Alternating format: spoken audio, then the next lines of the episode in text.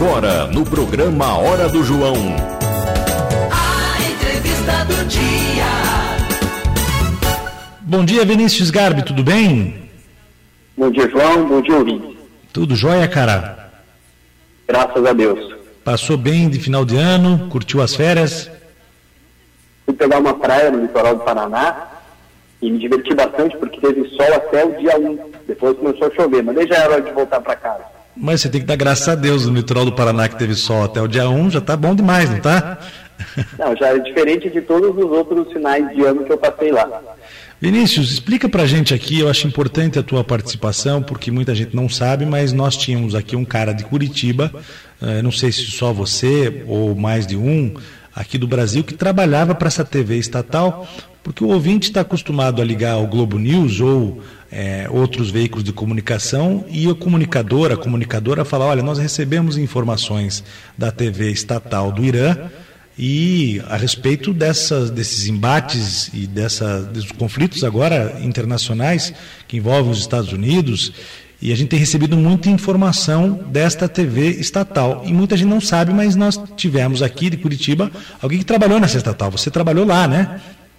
É verdade, João. Eu trabalhei como correspondente do canal iraniano Shabak Rabat, que é o canal de notícias do Irã, a TV estatal do Irã aqui no Brasil. Eu e a jornalista Romiana Oyama, nós que nos formamos juntos, começamos a trabalhar para essa TV em 2014, quando começou o interesse do Irã pelo Brasil, tanto pela política brasileira quanto pela participação naquela ocasião da seleção do Irã na Copa do Mundo, que foi aqui no Brasil.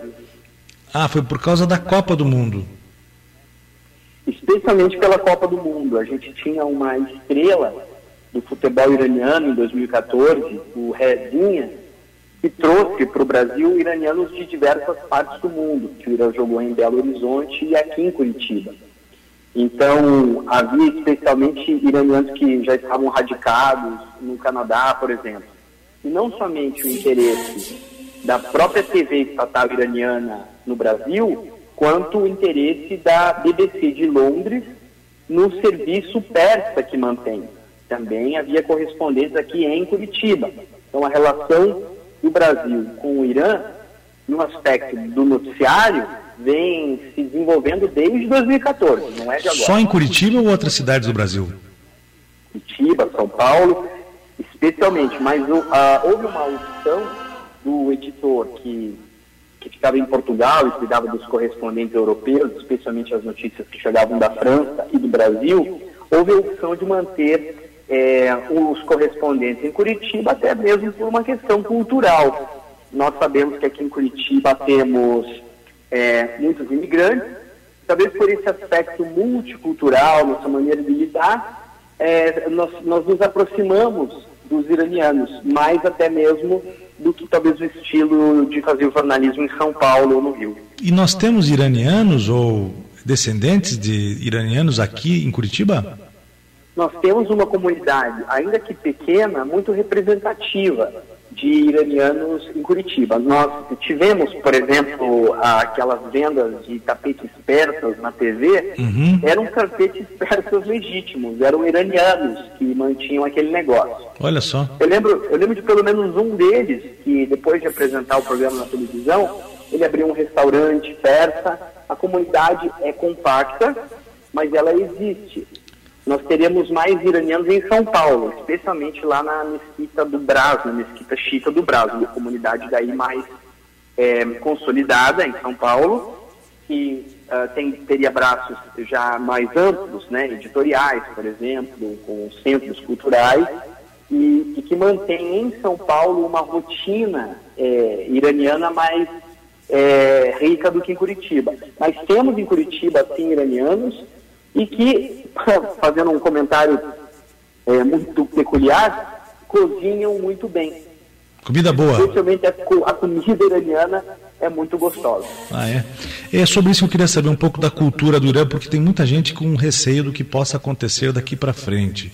Né, o, pelo que um resumo aqui do que a gente vê à distância do que está acontecendo, né? O Trump tomou uma atitude em relação a um líder comandante do exército é, do Irã. Houve resposta, é lógico, né? Quem é provocado é, tem uma resposta. Os argumentos e as justificativas eram de que os Estados Unidos poderiam sofrer ataques comandados por essa, por essa figura é, iraniana. E ah, depois disso, é, a gente fica aqui no, embate aqui, né, entre os dois países e o Brasil se posicionou, teve uma carta de apoio do presidente da República é, e agora a, o Irã questionou, ele meio que voltou atrás dizendo que quer manter as boas relações é, com o mercado do Irã. Enfim, agora o que afirmam por aí é que o, a, a cultura né, no Irã, eles estão preparados para guerra toda hora, né, que a, as famílias né, tratam desse assunto desde cedo, sempre. É, isso mesmo, Vinícius? Olha, João, acho que essa é, é talvez a questão mais relevante no momento. Eu mesmo recebi em dois grupos do WhatsApp, eu acho que o, essa, essa, proliferação de informações pelo WhatsApp, a gente achou que o pesadelo tinha acabado nas eleições, mas pelo visto não. Eu recebi nos grupos de WhatsApp alguns textos falando sobre os muçulmanos, é, sobre os iranianos, e, e, francamente aquilo me deixou chateado, me deixou triste, porque além de ser mentira, é de péssimo gosto. E o que é, que é verdade e o que é, que é mentira? Isso que a gente precisa saber. Eu vou levar em consideração o, o que nós discutimos em 2017 no maior encontro islâmico realizado nas Américas. Foi realizado em São Paulo. Tudo está no noticiário. O jornal o Globo estava lá, eu mesmo escrevi a reportagem para o Globo nessa ocasião. A Folha de São Paulo estava, o Estadão estava e nós tivemos líderes, tanto do Irã quanto do Iraque, quanto líderes brasileiros, todos islâmicos, discutindo exatamente essa questão de como é necessário separar o que é cultura persa, cultura árabe, religião muçulmana, do que os Estados Unidos decidiram classificar imediatamente como terrorismo.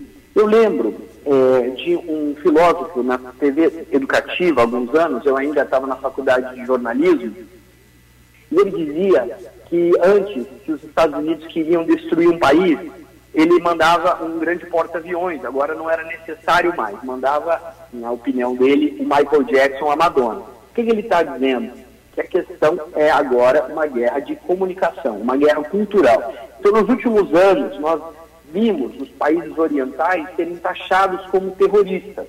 Então, se os Estados Unidos destrói uma região, se destrói a vida de alguém, fora dos Estados Unidos, então isso é ação antiterrorista, é uma ação que nós poderíamos chamar até de policial. Agora, se isso acontece em revide, daí vira terrorismo. Nós fomos acreditando nessa versão. Já há muitos anos a gente acredita desse jeito. Até Agora, porque eu acho que, nesse caso, se o Trump é, entendeu ou que a sua estrutura é, que estava prestes a receber um ataque terrorista ou é, que aquele líder planejava né, atacar os Estados Unidos e tal, tem que apresentar um pouco mais de provas. Eles estão protegidos pelo sigilo da ação é, e das informações que têm, mas por outro lado, é, é fácil você falar, olha, esse pessoal estava para nos atacar, vamos lá. Né? Agora, eu, eu fico na dúvida porque eles podem, de repente, surgir aí com informações e mostrar que existia planejamento para um ataque terrorista nos Estados Unidos por parte daquele senhor. Agora, se isso acontecer, de algum modo, até nós vamos ficar um pouco mais esclarecidos sobre quais são as verdadeiras intenções do presidente dos Estados Unidos, Donald Trump, no Oriente Médio, porque ele começa o mandato dele dizendo que vai retirar as tropas do Oriente e agora ele justamente confunde até os próprios aliados, segundo uma análise publicada no The New York Times hoje, confunde até os próprios, próprios aliados é, é, fazendo essa, essa guerra com o Irã nesse momento. O, a grande questão também é que eu acho que deve ser avaliada, uma outra grande questão. Eu, eu falei, eu falei, eu fiz uma comparação há pouco aqui, Vinícius, que é você chegar num jogo de futebol e tem um cara paradinho lá na defesa, eu vou lá e dou um empurrão no cara. Ele é bem menor do que eu eu sou bem mais forte. Ó, você não sabe porque eu estou batendo, mas você está apanhando. É, vem, porque é um pouco sem argumento isso que aconteceu. E só que esse baixinho ele pode ser nervoso também. E é claro que ele, é, ele pode querer revidar de qualquer jeito, mesmo sabendo que pode apanhar. Né? Tem o fator psicológico de tudo isso também. E isso está sendo trabalhado, porque o Trump, ao mesmo tempo que empurra o baixinho, ele fala para o baixinho: olha, nós vamos contra-atacar, ou seja, baixinho, não queira revidar, senão você vai apanhar mais. E eu sou maior que você. Né? É mais ou menos isso. É, Tanto quais... faz sentido, João, tanto faz sentido que a agência estatal de notícias do Irã, o Shabak Rabat, publicou hoje uma declaração do major é, Mohamed Bagheri, é, o major general, e ele, ele, então, nessa nossa analogia, é o baixinho aí que a gente está falando, ele disse ó, que é hora dos líderes dos Estados Unidos entenderem a República Islâmica do Irã e que é hora de retirar as forças terroristas da região o mais rápido possível. Porque agora, como os Estados Unidos passam a chamar tudo que é iraniano de terrorista, o Irã agora classificou o Pentágono como terrorista também. Então, todos os militares americanos que estiverem na região podem ser expulsos, por exemplo, com mais facilidade. Certo. E, e na tua visão, é, pela cultura que você conhece, você acha que é possível, então, o baixinho invocado, que é o Irã, ir para cima e, e, isso aumentar de tamanho, de proporção, e quem sabe o Irã possa trazer outros aliados, porque daí outros países passam a se interessar também é, pelo enfrentamento com os Estados Unidos, né? Daí é, guerra comercial, outros interesses, enfim. Você acha que é, o Irã tem poder de fogo para isso? Uma convicção eu tenho que o Irã está pronto para dialogar. Curiosamente, é, nesses encontros islâmicos, é, a gente até, quando havia outros correspondentes, como o da, da, do Press TV, eu estava lá pelo Shabak Rabar, até agências de notícias e canais que a gente não costuma conhecer muito por aqui, que não são comuns mesmo, mas são comuns nos Estados Unidos, na Europa, na Ásia, é, a gente até ria de realidade da cultura iraniana. Então, uma vez, o, no, na inauguração da, da mesquita, na reinauguração da mesquita do Brás, eu falava persa e, e fui entrevistar o, o, o cheque na, na, é, na, na, no, em inglês. Ele nem olhou para mim, ele não quis falar comigo, né? Ele estava falando com quem falava persa.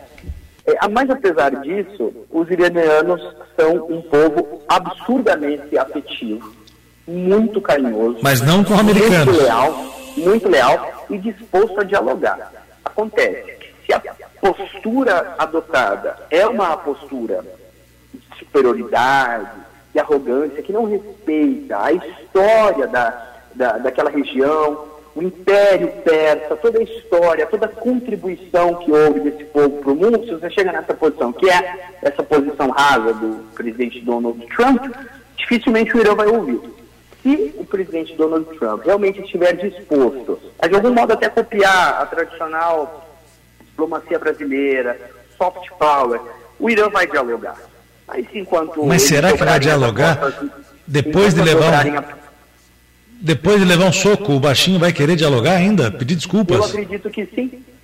É, acontece que quem está dobrando as apostas militares são os Estados Unidos. Então nós vamos ter de, de esperar que os dois países cheguem a um, consenso razoável de que o que nós não precisamos em 2020 é uma nova guerra. É. Bom, é, e, e, me parece que os Estados Unidos quer uma nova guerra, né? Porque não tem muito isso, né? Você ataca e já ameaça um contra-ataque. É, me parece que pode haver aí outros interesses pelos quais é, os Estados Unidos é, quer guerra, né? Os Estados Unidos, eu digo, o presidente dos Estados Unidos. Agora, João, nós não, nós não vivemos a guerra do Vietnã com uma memória de contexto. Nós não lembramos como é que a guerra do Vietnã aconteceu é, nos detalhes, mas nós lembramos da Segunda Guerra do Golfo, a guerra que matou Saddam Hussein. Os Estados Unidos estavam convictos da existência de armas químicas, armas biológicas é, no Iraque armas que nunca foram encontradas. Então, é de praxe dos Estados Unidos. E naquele momento, América, naquele momento, politicamente, o presidente dos Estados Unidos passava por um processo de impeachment, de afastamento. Né? O Bill Clinton era processado no Congresso Nacional. Daí vem aquela história, né? aquela teoria da conspiração de que é, o Donald Trump, por passar pelo mesmo problema, dificuldade no Congresso, pode estar querendo criar um fato aí para abafar o, o, processo. É meio é uma tese bastante e, e era, era tradição dos, era tradição dos Bush, essa do, da família Bush, essa coisa da guerra, né? O pai fez a primeira, o filho fez a segunda. E E, e acontece que 43%, tanto você tem razão na sua avaliação agora, vão que 43%, segundo uma pesquisa é, é, recente dos americanos, acredita que a morte de Soleimani foi, foi uma ação correta do Donald Trump. Uhum. É, em relação à diplomacia brasileira, acho muito interessante o comentário que a jornalista Miriam Leitão fez nesta manhã no, no telejornal Bom Dia Brasil, quando ela disse que a Organização das Nações Unidas não considera a Guarda Revolucionária do Irã uma força terrorista e que considera a Al-Qaeda, por exemplo. Então, da parte do Brasil, dos interesses brasileiros, do que, que o Brasil tem a ver com essa guerra, é bem adequado que a gente use a nossa tradição diplomática, se nós não temos poder militar, se a gente depender ali dos soldados do, do, do quartel do Boqueirão para nos defender na Terceira Guerra Mundial, nós estamos fritos. Uhum. Nós temos diálogo, diplomacia. E nessa questão nós estamos é, falhando, uma vez que o próprio presidente da República, o nosso presidente, nega a posição militar de Soleimani no Irã. Então, recusa-se a chamá-lo é, é, pelo nome dele, de, de, de, pelo, pelo cargo dele nas Forças Armadas. Então, é, o que é necessário é que o Brasil se atente para o que tem de interesse próprio, de, de, de interesse que beneficia o Brasil, e mudar o discurso, se afastando simplesmente dessas questões. Com certeza, não tem que se meter nisso, né? É a mesma coisa que o grandão chamar o o outro cara do time para enfrentar o baixinho lá do outro lado e o cara tá lá jogando bola, não quer saber de jogar bola, não, não quer saber de briga. Vai encarar? Por quê, né? Mas Vinícius, eu agradeço a tua participação, muito bacana, viu? A gente receber informações aí exclusivas, né? Porque poucos têm o conhecimento que você tem por ter trabalhado nessa TV estatal do Irã e ter se relacionado com muitos iranianos, com é, enfim, com esse grupo que está estabelecido, inclusive em Curitiba, é, maior em São Paulo, falar um pouquinho sobre o Irã, porque as pessoas ficam curiosas, né? Por que tudo isso? Como são os iranianos? Então, trazer essas informações aqui para o ouvinte, com certeza enaltece toda a programação da Rádio Cidade. Valeu, cara! Obrigado, João, e até a próxima. Obrigado pela disposição, hein? Um abraço.